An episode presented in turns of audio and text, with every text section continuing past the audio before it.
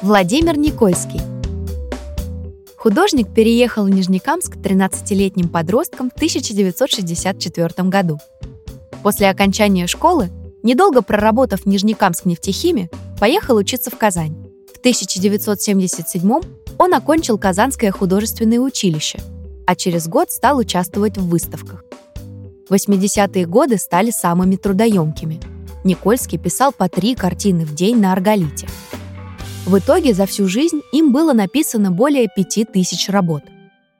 Большинство из них выполнены при помощи имприматуры, цветной тонировки поверхности уже готового белого грунта.